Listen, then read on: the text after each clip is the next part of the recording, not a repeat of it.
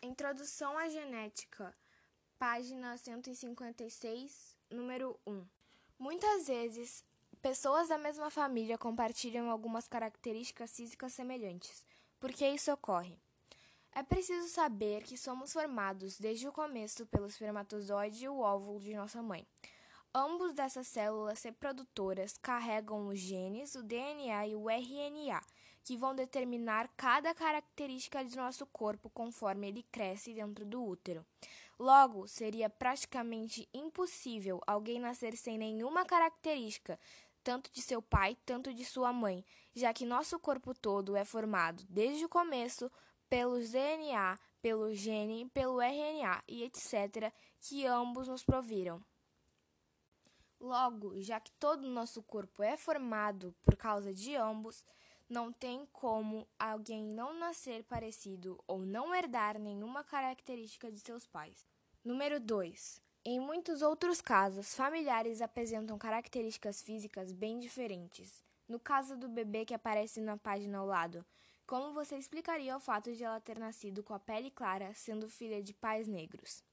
É preciso saber que, mesmo que ela tenha pele clara, algumas outras características são parecidas com os de seus pais, como por exemplo a boca grossa, o nariz um pouco mais avantajado e o cabelo cacheado, igual o da mãe.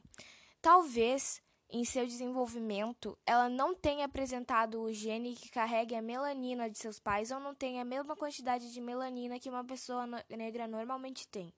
É possível que tenha acontecido, já que algumas características nossas não vão ser sempre iguais às dos nossos pais e existem certas diferenças.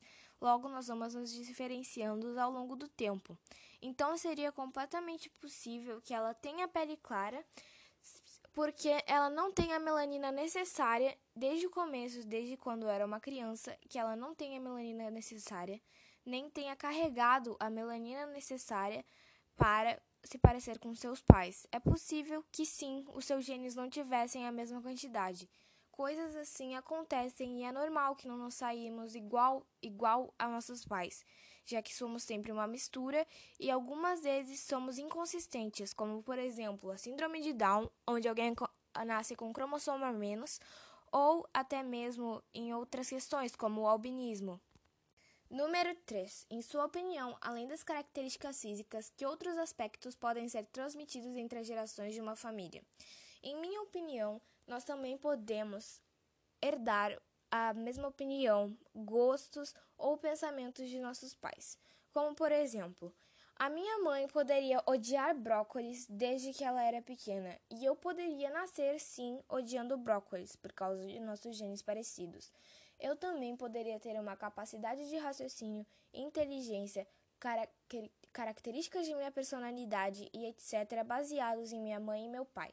Logo, seria impossível que eu nascesse sem nenhuma dessas características, principalmente cerebrais, herdadas de meus pais, já que eu nasci completamente e de seus órgãos reprodutores e de, sua, de, seus, de suas células reprodutoras.